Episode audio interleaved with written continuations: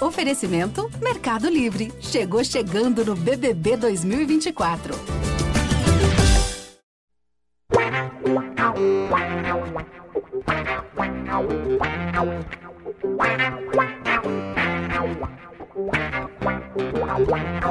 Um orgulho que nem todos podem ter. Sejam muito bem-vindos, sejam muito bem-vindas a mais uma edição do podcast É Santos. Meu nome é Iago Rudá, eu sou um dos setoristas do Peixe aqui na casa e comigo nessa edição super especial porque o Santos, enfim, venceu, convenceu, jogou bem, passeou, jogaço de bola do Santos na Vila Belmiro. Santos 4, Portuguesa 0. Enfim, o Santos fez um jogaço nessa temporada. É, e para falar comigo sobre, para falar comigo sobre essa, sobre essa apresentação do peixe, a Isabel Nascimento, a maior e melhor youtuber santista de todos os tempos, e o Bruno Gutierrez. É, vou começar pela Bel. Bel, a minha, a, minha introdução aqui foi muito empolgada ou esse é o clima mesmo do Santos depois de 4 a 0 na Portuguesa? O Santos, enfim, jogando bem com show de Marcos Leonardo, com show de Lucas Lima, com Mendonça jogando bem e assim, com o time todo indo bem, mas sobretudo com esses três aí é, comendo a bola lá na Vila. Bom dia, boa tarde, boa noite, Iago, Bruno e a todos e a todas que nos escutam. Primeiro, eu tenho que avisar que hoje meu áudio não vai sair como normal, porque eu tô na praia, sou uma das pessoas aqui que tô no litoral norte, então tô sem energia, vim pra praia aqui para ter 4G, que eu também tô sem sinal, tô pedindo desculpa aí, mas eu tinha que participar, não tinha como não participar de um jogo, então espero que vocês estejam me ouvindo bem, tô falando aqui um pouquinho mais alto, mas eu acho que não, Iago. Eu acho que a sua empolgação é justa, porque assim, a gente passa por um momento muito difícil, então que qualquer vitória já é engrandecida e assim, eu vi comentários, ah, é só a portuguesa, mas o que tem que fazer com times que são só a portuguesa não é só vencer de 1 a 0 sofrido, como foi, seja São Bento ou seja do Mirassol, que foi a primeira rodada do Santos, é como vencer. Então eu acho que hoje o Santos, ontem no caso, né, do domingo, o Santos conseguiu fazer um jogo controlado, um jogo organizado. Sim, acho que seria muito diferente se não tivesse marcado o gol logo no início. Isso mexe muito, como a gente já falou, né? Até a pergunta de milhões do nosso último podcast, por que, que o Santos tem tanto problema é, para manter uma partida psicologicamente normal. Mas eu acho que o primeiro gol ali, o Santos organizado, jogando num contra-ataque, né? O Santos nem teve tanta posse de bola ali nos primeiros dois gols, mas foi um time organizado, foi um time coletivo, foi um time que você não chegou e falou assim: ah, o Soteudo matou o jogo como foi no Mirassol. Não. O Marcos Leonardo jogou bem, o Mendonça foi super objetivo, Lucas Lima jogou bem. É, você teve a estreia aí conseguindo dar uma possibilidade, que eu acho que assim, isso que é legal. Pô, o Joaquim conseguiu fazer uma partida boa. Por quê? Porque o cara estreou agora, de fato, né, dentro da Vila Belmiro com um pouquinho mais de calma. Né, o Daniel Ruiz conseguiu entrar e ser mais ousado, porque tinha um pouquinho mais de calma. Esse é o problema do Santos você nunca tem os atletas lentos, né? Assim, é, você nunca tem os atletas leves, não lentos. Lentos às vezes vocês têm. Mas eu acho que, por fim, para finalizar, eu queria também falar sobre o banco, né? Poxa, ontem você ter um Sandri se lesionando e você poder entrar com o Rodrigo Fernandes. Ontem você poder entrar com o Bauerman, você ter o Ruiz para entrar, poxa, isso é muito interessante, né? Você finalmente está construindo um elenco, um banco, e não só um time que, se qualquer pessoa se lesionar, se machucar, você tá lascado, como foi na última partida, e sem lateral o Santos entrou com o Barbosa, né? Boa, Bel, boa. É, de fato, o Santos foi muito bem. E aí, já falando em cima do Lucas Lima, é, o Gutierrez, duas assistências, é, cobrou o escanteio que, de onde surgiu o terceiro gol do Santos, partidaça do Lucas Lima, já dá para o presidente Rueda assinar a renovação dele ou ainda é cedo? Já dá para a gente se empolgar com o Lucas Lima de volta aí ao meio de campo do Peixão? salve, salve, Iago, Bel, todo mundo que está ouvindo aqui o podcast do Peixe no GE. É, vamos com calma, né? É, é compreensível a empolgação do torcedor, o perdão já ao Lucas Lima pelo que ocorreu no passado, mas é, é preciso ter um pouco de calma. É, até na análise que eu escrevi para o GE, eu cito que o, o Lucas Lima dá uma esperança é, para o Santos porque ele simplifica o jogo, né? A gente viu o Santos nesse Paulistão muito na, na bola longa, é, chutões de zagueiros para frente, o Max Leonardo tendo que brigar contra dois ou três, até por isso não marcava gols há oito jogos já. É, um time que não se movia. O Richarlison comentou isso até no jogo contra o Santo André na rodada passada, que não tinha movimentação para desenvolver jogada, era toque para o lado e para trás toda hora. E o Lucas Lima trouxe uma cadência diferente para o jogo, né? É aquela bola que você não tem que dominar, girar o corpo e nisso o adversário já se recompõe. Não, em, em um, dois toques na bola você resolve. Você coloca a bola para frente, faz o jogo ser mais dinâmico. É, com um minuto ele já deu uma tabela com o Marcos Leonardo para fazer o gol. Aos seis minutos ele colocou o Ângelo em condições de finalizar, mas o Ângelo acabou se atrapalhando e permitiu que o, que o defensor da portuguesa se recuperasse no lance. É, da mesma forma, ele estava muito atento no jogo, querendo o jogo, e o Lucas Lima, quando quer é, se provar em campo, né, quando precisa provar e ele tá afim de jogar, ele consegue fazer a diferença. Foi assim no segundo gol, que ele estava muito atento quando o Ângelo pressiona a marcação em cima da, da portuguesa, e a portuguesa todo no campo de ataque, né, porque estava tá, vindo uma bola, um rebote do escanteio da portuguesa. É, e o Ângelo pressiona, e nisso que o jogador da portuguesa tenta tocar, o Lucas Lima já está ali em cima para recuperar a bola e armar o, o contra-ataque fatal do segundo gol do Santos. Então é, é bom ver um Lucas Lima assim, é, atento, querendo o jogo e sabendo da qualidade dele e mostrando essa qualidade em campo, apesar de estar tá muito tempo sem jogar. É, teve um certo dinamismo e deu essa tranquilidade para o Santos, que nem a Abel falou, de sair, abrir rápido o placar, de poder ter o controle da partida, de jogar a pressão para cima da portuguesa, porque a gente sabe que se fosse 15, 20 minutos, um 0 a 0 com a portuguesa, essa pressão já mudaria de lado, já seria uma pressão em cima do Santos, buscando o resultado, e, e a Lusa ia realmente explorar a bola aérea, explorar o Santos como o Santo André fez, por exemplo. Só que a entrada do Lima nesse time mudou essas características do Santos para melhor. O Santos conseguiu desenvolver um futebol e ter tranquilidade para controlar a partida e jogar muito bem, como você citou, Iago, né? É, de empolgar um pouco o torcedor. Mas é claro que a gente precisa ter calma, é, como eu disse também na análise do, do GE, porque é a portuguesa, é um adversário frágil como Abel falou, quando você joga com adversários frágeis, você tem que fazer o que o Santos fez. Só que para uma sequência de temporada, é, existe a necessidade de evoluir.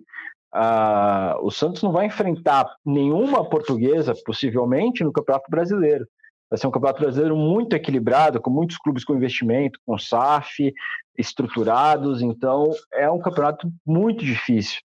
E o Santos precisa continuar nessa constante, continuar crescendo, vencendo, convencendo é, e ganhando moral para poder é, evoluir para a sequência da temporada. Essa vitória contra a Portuguesa é importante para elevar o moral do time, para dar uma maior confiança para os jogadores, para o Santos seguir na briga é, pelas quartas, pela vaga nas quartas de final do Campeonato Paulista. Foi muito ajudado também pelo São Bernardo, que com um a menos conseguiu virar em cima do Botafogo, né? Ontem no, no domingo. E também para a sequência. Se o Santos ganha dessa forma que foi contra a Portuguesa e faz um bom, uma boa partida contra o Ceilândia, o espírito do time para o clássico contra o Corinthians, que aí sim vai ser a grande decisão é, desse início de ano para o Santos, né? Para as pretensões do Santos no Campeonato Paulista, já vai ser outro. É, você vem com uma goleada em cima de um rival tradicional que não vem bem, você convence na Copa do Brasil e garante uma vaga com, com tranquilidade, como pode ser, é, chega para o clássico de outra forma. Chega para o clássico muito diferente do que chegou para o clássico contra o Palmeiras, por exemplo. Pressionado, um histórico de derrotas contra o rival. É, é, um, é uma moral diferente né, que o Santos pode conseguir para chegar no clássico contra o Corinthians, que aí sim vai ser é, o jogo decisivo para o Peixe né, nesse, nesse estadual. Muito que bem, Guti, muito que bem.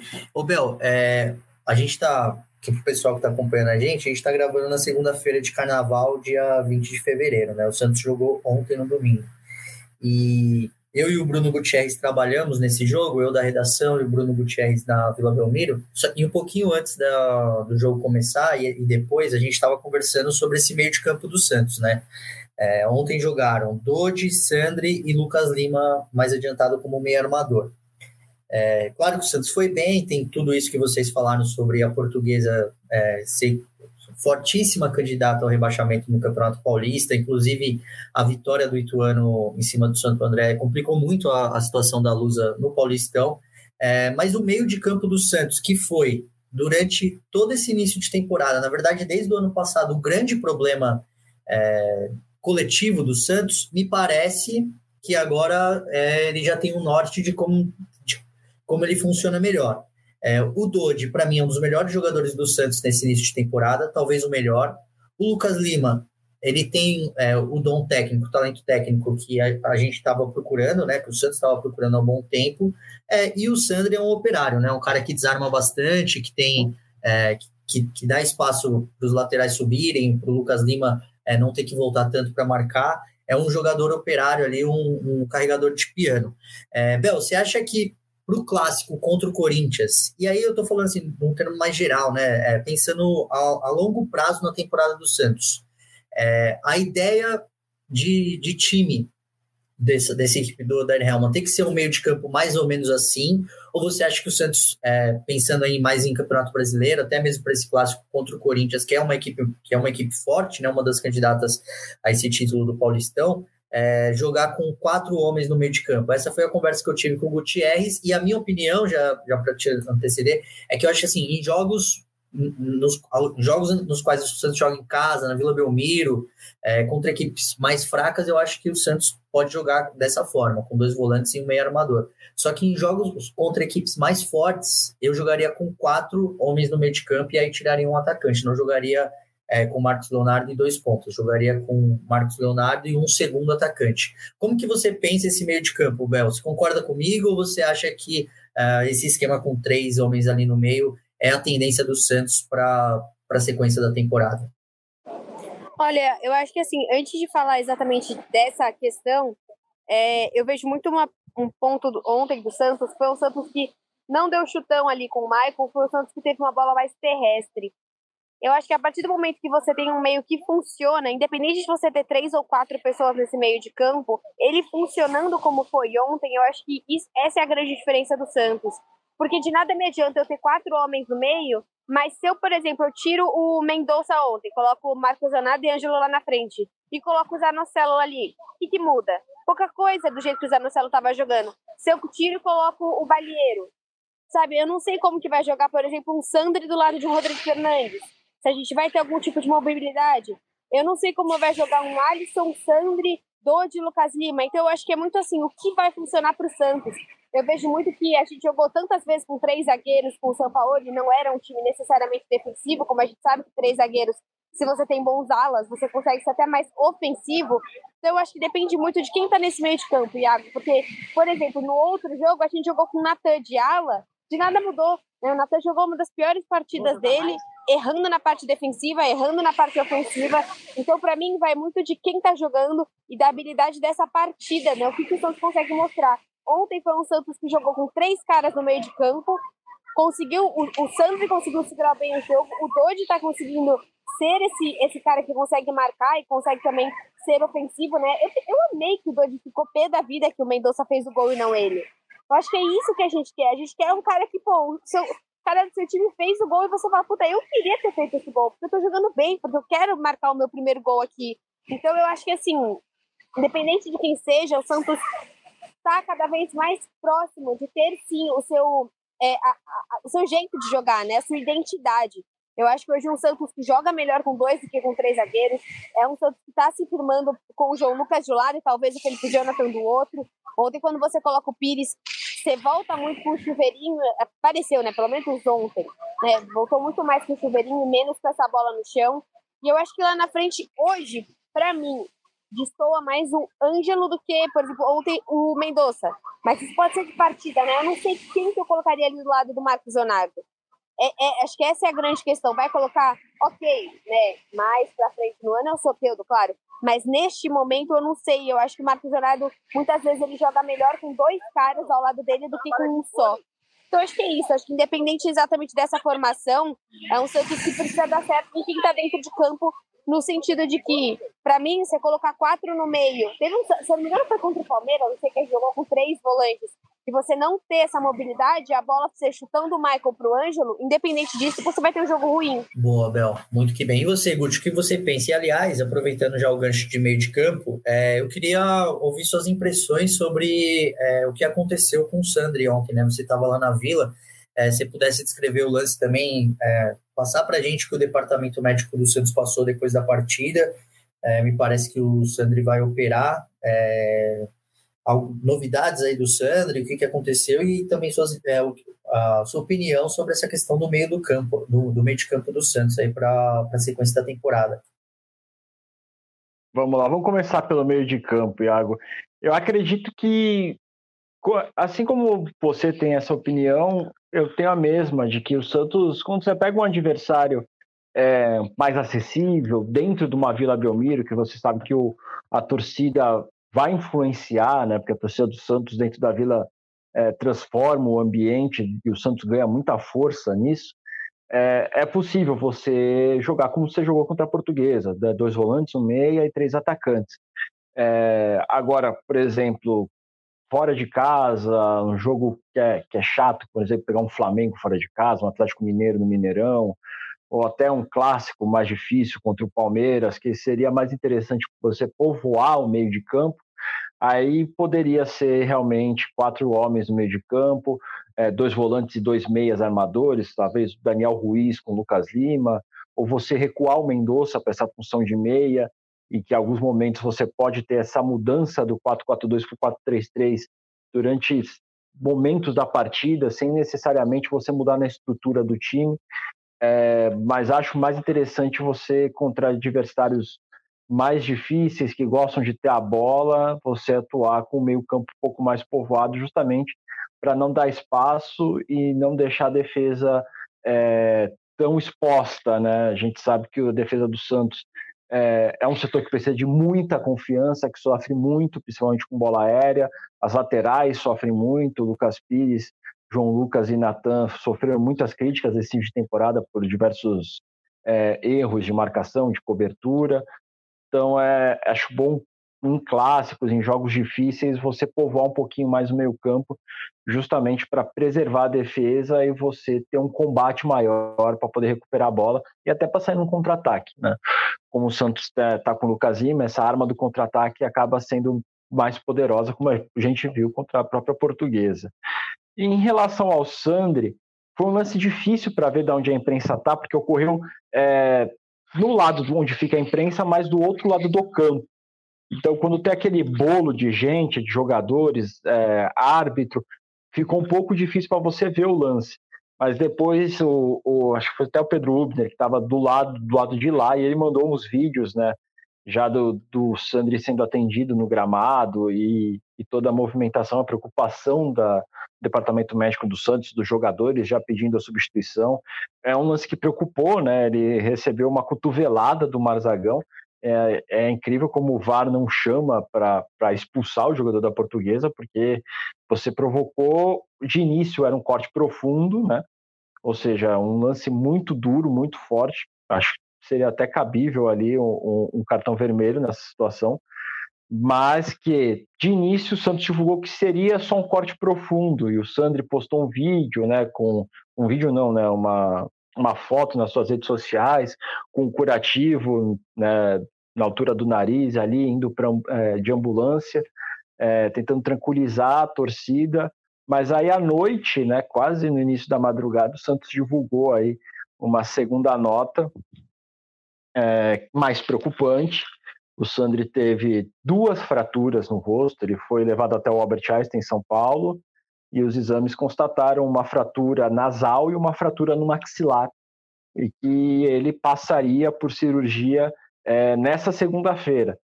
Até já perguntei para o Santos, né, há um, cerca de uma hora atrás, se teria atualização em relação à situação do Sandri, né, se a operação já tinha sido realizada mas o Santos ainda não divulgou é, maiores informações sobre o Sandri. Fica a expectativa para que o Santos possa divulgar ainda nessa segunda aí uma atualização do quadro dele, até para a gente saber se existe uma previsão de retorno. O, o que é certo é que ele é desfalque é, para enfrentar o Ceilândia, possivelmente também o Corinthians, né? Então a fratura na face é, é muito delicado, né? O jogador tem que usar uma proteção.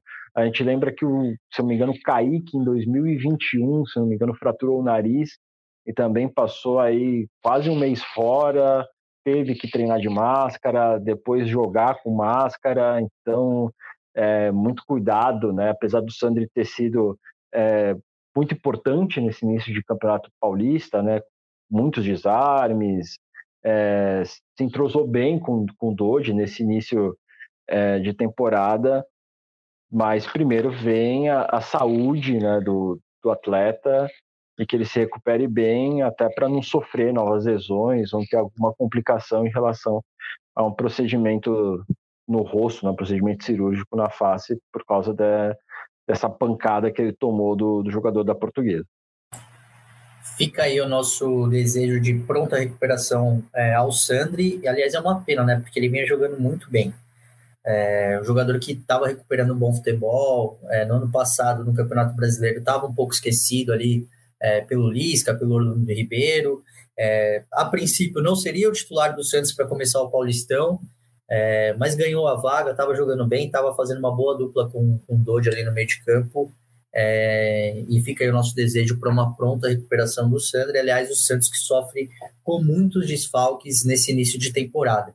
É, mas voltando para Bel, e aí já falando sobre o Campeonato Paulista, Bel, restam duas rodadas aí para a gente terminar a fase de grupos. É, o Santos está na terceira colocação com 13 pontos, um ponto atrás do Botafogo e do Bragantino. O Bragantino ainda com três jogos é, a serem realizados. Os próximos jogos do Santos são contra o Corinthians na Vila Belmiro, é, que é uma final para o Santos, e contra o Ituano em Itu, o Ituano que briga ponto a ponto para não ser rebaixado é, no Campeonato Paulista. Dois jogos dificílimos, é, e o Santos também tem a questão é, que o Santos tem apenas. É, o, o, Santos está em desvantagem no número de vitórias, tanto em relação ao Botafogo e ao Red Bull Bragantino. Bel, dá para sonhar com a classificação do Santos no Paulistão ou você acha que ainda está difícil? Então, antes eu queria perguntar para vocês se hoje as chances do Santos cair, que eu sei que era 2,8 antes da partida, hoje existem e não existe? Eu queria saber essa informação. É, Olha, Bel, é uma chance é, matemática de queda, porque a Ferroviária pode chegar até 14 pontos, e hoje a Ferroviária é a penúltima colocada. A Portuguesa chega até 12, já não alcança o Santos. Mas são 14 pontos, o Santos já tem 13, é, dois empates livrariam o Santos, por exemplo, e a Ferroviária tem na próxima rodada um jogo muito difícil contra o Palmeiras no Allianz Parque. E o Palmeiras está lutando para ter a melhor campanha da primeira fase, até para decidir todas as partidas do mata-mata em casa. Então, a, a expectativa é que, assim, matematicamente existe e é muito pouca. Mas, na prática, o Santos é, já tem ali a, a, a, situação em relação ao rebaixamento bem mais confortável. Né? Bom, fui apertar aqui o botão, vocês viram minha cara sem querer, apertei o botão da câmera. É... Eu acho que, assim, nesse momento, eu, como cientista, depois desses últimos anos aqui, de fato, na minha cabeça entra pouco ainda essa. Não essa vontade, né? A gente, óbvio que a gente quer passar de fase, mas eu queria espantar o fantasma mesmo de qualquer tipo de rebaixamento e tragédia.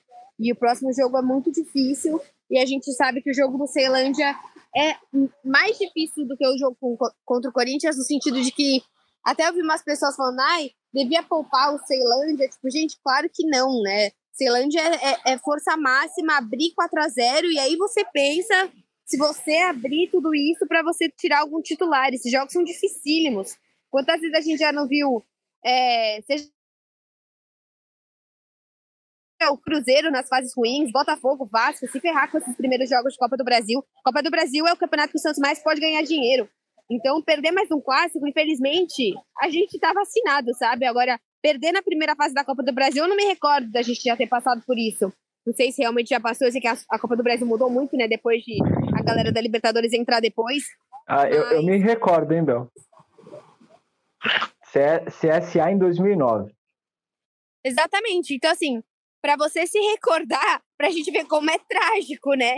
Então, assim, ok, já existiu na história, mas não vamos repetir, porque a gente sabe o quanto o, o valor que isso importa para o Santos. É claro que uma semifinal o Santos jogando essa semifinal, o Santos passando uma quarta de final, semifinal do Paulista, poxa, é bom para todo mundo. Mas a Copa do Brasil, neste momento, é muito relevante. O Santos precisa fazer um bom jogo para jogar bem contra o Corinthians no final de semana.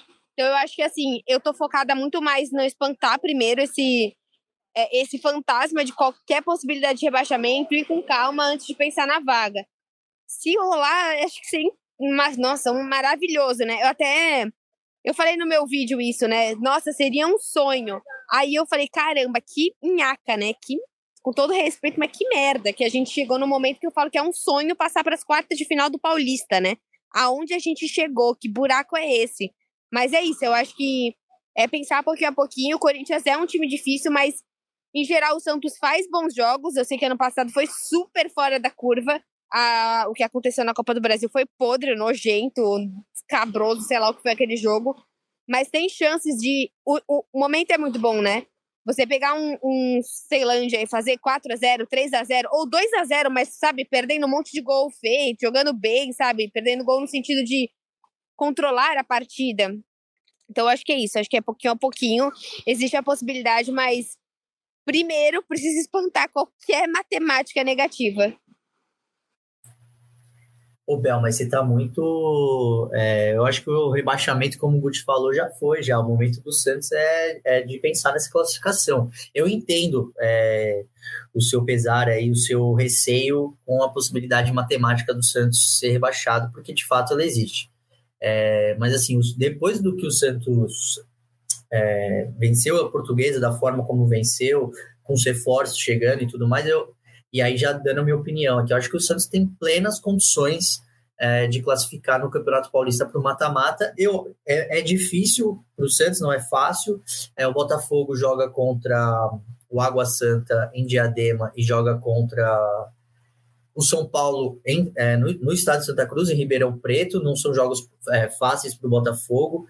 É, o Red Bull Bragantino tem o Palmeiras no Allianz, é, depois tem, vou até abrir a tabela aqui, é, mas também são jogos difíceis para o Red Bull Bragantino. É, Palmeiras, Ituano e São Bento.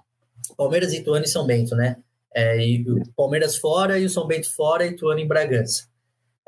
Mas se o Santos fizer ali quatro pontos, é, um empate, um, uma vitória e um empate, eu já acho que o Santos vai para o mata-mata com 17 pontos. Se o Santos vencer os dois, é, vencer Corinthians e Ituano, é muito pouco provável que o Santos não vá para o mata-mata.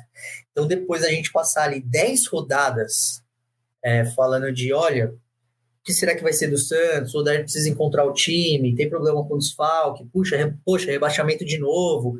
É, a gente vai lembrar uh, as duas temporadas passadas, eu acho que assim, essa semana é, e aí é muito importante uma vitória contra o Ceilândia. Eu vou até passar a bola para o Guto sobre essa estreia na Copa do Brasil, é, mas sobretudo o clássico com o Corinthians, que é o único clássico que o Santos faz na Vila Belmiro é, na fase de grupos do Campeonato Paulista. Inclusive, já falei isso em outras edições do podcast. Eu acho que o Santos foi é, prejudicado pela tabela do Campeonato Paulista, porque enfrentou primeiro Palmeiras e São Paulo, os dois fora para depois só na 11 primeira rodada, assim, no ponto decisivo da fase de grupos, ter um clássico em casa. É, mas essa semana é decisiva para ser um ponto de virada é, para o Santos nessa temporada. Uma boa estreia na Copa do Brasil, a gente, o, o Ceilândia, é, com todo o respeito que o Ceilândia merece, mas é um clube que disputou a Série D no ano passado. É, o Santos tem que pensar em passar o carro no Ceilândia. É, e o Corinthians, que é um jogo 50-50, talvez até com o Santos com um pouquinho mais por estar jogando em casa, é, o, o, o, Santos, esse, uma vitória nesse clássico com o Corinthians, é, eu acho que coloca o Santos numa situação muito confortável é, para esse Campeonato Paulista. Mas enfim, passando a bola para o Gutierrez, é, Copa do Brasil, é, jogo quinta-feira em Taguatinga, né, se eu não me engano, 8 da noite, Ceilândia e Santos. É, o Oder Hellman falou, falou ontem na coletiva que o Santos vai com força máxima e também falou sobre a possibilidade dos garotos que não estão inscritos no Campeonato Paulista, o Miguelito e o Ed Carlos, jogarem. É, o que, que ele falou, Guti? O que, que você está esperando é, dessa partida do Santos, essa estreia na Copa do Brasil contra o Ceilândia lá no Distrito Federal? Olha, primeiro deixa eu me corrigir até, que eu falei para a Bel do, do, da eliminação para o CSA na Copa do Brasil em 2009 mas ela ainda foi na segunda fase. O Santos primeiro passou pelo Rio Branco do Acre, mas aí na segunda fase caiu para o CSA, perdendo na Vila Belmiro é, por 1 a 0 gol de Júnior Amorim, se eu não me engano. Mas, enfim, é, indo é, para esse confronto contra o Ceilândia, o Dair já deixou claro que é força máxima, ele citou até um exemplo do Internacional em 2008, se eu não me engano, em que o time ia com força máxima para ganhar é, confiança tudo mais, e na temporada seguinte, 2018, se não me engano, na temporada seguinte, é, já já podendo mesclar jogadores entre, entre competições e tudo mais, mas primeiro o time precisava ganhar um corpo e por isso é, time titular sempre que possível, só poupando por questão física ou por questão tática, de estratégia. É, se for mudar a forma do Santos jogar, aí sai um jogador, entra outro, enfim. Mas ele quer que o time ganhe entrosamento, ele falou que não é o ideal, que ele não queria isso, de estar tá buscando um, um, entrosamento, a equipe ganhar corpo durante como uma competição, ele falou que não é o certo, mas é o que está sendo feito e é o que dá para fazer nesse momento e que não tem como treinar. Ele comentou até na, antes da partida contra a Portuguesa, o Santos teve dois dias de treino, né? Sendo que um era regenerativo, né? Jogou com, com o Santo André na quinta, na sexta regenerativo, sábado único treino antes do jogo e domingo já vai para campo. Então, essa falta de tempo para treinar, o Odair reclama muito, né? Reclamou em diversos jogos, né? Depois, do, depois das partidas, reclamou ontem de novo, obriga o Santos a usar a força máxima sempre para poder entrosar, porque muitos reforços também chegaram agora. É, Joaquim e Lucas Lima viraram titulares do, do Santos e com duas partidas é, disputadas até o momento, né? Chegaram numa semana, na outra já teve o Joaquim sendo relacionado e virando titular no jogo de meio de semana seguinte. Então, para isso, força máxima contra o Ceilândia, né? É, desfalques, o Sandri com certeza, o Zanocelo estava em transição, acho que ainda não deve retornar. E apesar de poder relacionar, de existir a possibilidade de relacionar esses jogadores que não estão inscritos no Paulista, como você citou, Iago Miguelito, Ed Carlos, até o Alisson, né, o volante. É, a ideia do Dair é que, mesmo existindo essa possibilidade, ele dê mais minutagem justamente para esses jogadores que estão no Paulista é, para o time ganhar corpo, como, por exemplo, Daniel Ruiz, é, o próprio Lucas Lima, o próprio Joaquim, é, o Felipe Jonathan, que também está tá retornando agora nas últimas rodadas. Então a ideia dele é você manter essa base que está disputando estadual, mas para a temporada ele falou que é bom que tenha esses jogadores para ter um, um, grupo forte, né? Porque você tem lesões, você tem cartões, você tem suspensões, então é bom ter opções dentro do elenco é, para isso. E contra o Ceilândia, o Santos vai ganhar uma mão, ganhou, né? Uma mãozinha da Secretaria de Segurança do Distrito Federal que teve aquela confusão, né, Iago Bel, é, do Ceilândia mudar o estádio, era para ser no Cerejão, daí ele mandou para o Abadião, que é o estádio deles, em Ceilândia, e daí, quando ele mudou, começou a venda de ingressos, o segundo o próprio Ceilândia, a torcida do Santos comprou 80% da carga de ingressos. Só que depois houve uma nova mudança, o jogo voltou para a Boca do Jacaré, né, para o estádio Cerejão em Taguatinga, e a Secretaria de Segurança do, do Distrito Federal é, achou por bem é, que o jogo fosse realizado com torcida única. Então, aquelas coisas do futebol que a gente só vê no futebol brasileiro, vai ser um jogo de torcida única visitante entre Santos e Ceilândia, quinta-feira na Copa do Brasil. Então, o Santos, apesar de jogar em Brasília, vai estar em casa, né? Porque vai ser só a torcida do Santos a torcida do Ceilândia vai ter que assistir o jogo é, pela televisão, pelo streaming, para poder acompanhar o seu time, apesar de estar jogando ali é, do lado da sua casa. Bem, então vamos já encaminhar para o fim. Eu vou perguntar aí para vocês o palpite de vocês para Santos e é, Ceilândia e Santos na Copa do Brasil. Vou começar pelo Gutierrez. Guti, é, Ceilândia e Santos, qual que é o seu palpite para a estreia do Peixe na Copa do Brasil? Olha, vamos lá, Iago. Quando, na, na, semana passada, você não estava, Iago, mas eu falei que seria. se, o Santos, se o Santos conseguisse abrir o placar cedo, seriam 3 a 0 3 a 1 em cima da portuguesa. E me chamaram de otimista aqui, e foi 4. Eu acredito que, de novo, se o Santos jogar da forma como jogou contra a Lusa, consegue um outro grande resultado, eu vou chutar 4 a 0 de novo. É, chutei 3 na, na, na semana passada, chuto agora 4 a 0 para o Santos. Ainda mais que vai ter uma grande torcida apoiando o Santos lá no Distrito Federal. Olha, olha a empolgação voltando aqui para o nosso podcast, hein? E você, Bel, qual que é seu palpite para Ceilândia e Santos na quinta-feira? Bom, eu acho que assim, eu acho que a gente está começando a olhar esses placares elásticos não só de empolgação, mas também que acho que é obrigação, sabe? Então eu vou num 3 a 1 A gente sabe que esses jogos são difíceis. Foi o Luverdense, Guti, que o Santos abre 4 a 0 vai jogar lá e quase perde. Juazeirense. 4 a 0 na Vila e 2 a 0 lá. Então, eu acho que, porque se eu não me engano, o Santos vai todo reserva para lá, né? Esses jogos são complicados, cara. Então, assim, vou num 3x1 por ser obrigação do Santos, até com essa super informação vocês trouxeram que o Santos vai praticamente jogar em casa, então não vai ter uma pressão, porque às vezes você joga com um time que teoricamente é menor, mas tem uma hiper torcida engajada. Então eu vou no 3 a 1 Boa, Bel, boa. Eu vou no 2 a 0 mas com uma atuação segura do Santos. É, até porque geralmente esses jogos de Copa do Brasil, o time que está jogando em casa, né, o mandante, tem uma postura muito defensiva. Muitas vezes é um jogo complicado para o time grande. É, eu vou no 2 a 0 mas acredito é, numa vitória tranquila do Peixe. E bem, pessoal, aproveitando aqui o gancho do final, é, a Abel falou no começo do, no começo do podcast que ela está na praia, né? Ela está no litoral norte, é, que como vocês sabem, é, teve uma chuva muito forte, né? Fortes chuvas no litoral norte que é, deixaram várias famílias desabrigadas. A Bel tá lá, é, falou que tá sem energia. Eu desejo uma boa volta para a Bel para casa, né? A Bel mora em São Paulo, assim como eu.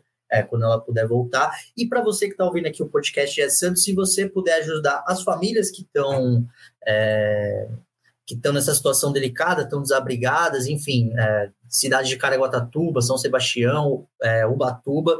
É, se você puder doar, a gente agradece. Todas as informações sobre isso estão lá no G1. Fica aqui o convite caso você se sinta comovido a ajudar é, quem precisa nesse momento difícil aqui no estado de São Paulo. Bem, o podcast Ed Santos volta ainda nessa semana, logo depois de Ceilândia e Santos, para falar aí sobre como que foi a estreia do Santos na Copa do Brasil. É, a gente esperando aí que o Santos avance para a segunda fase e aí já projetando também, entrando de vez no clássico Santos e Corinthians é, pela 11 rodada do Campeonato Paulista, jogo na Vila. Eu agradeço ao, o, o Bruno Gutierrez, a Isabel Nascimento que está aqui com a gente e a gente volta em breve. Valeu? Um abração. Tchau, tchau.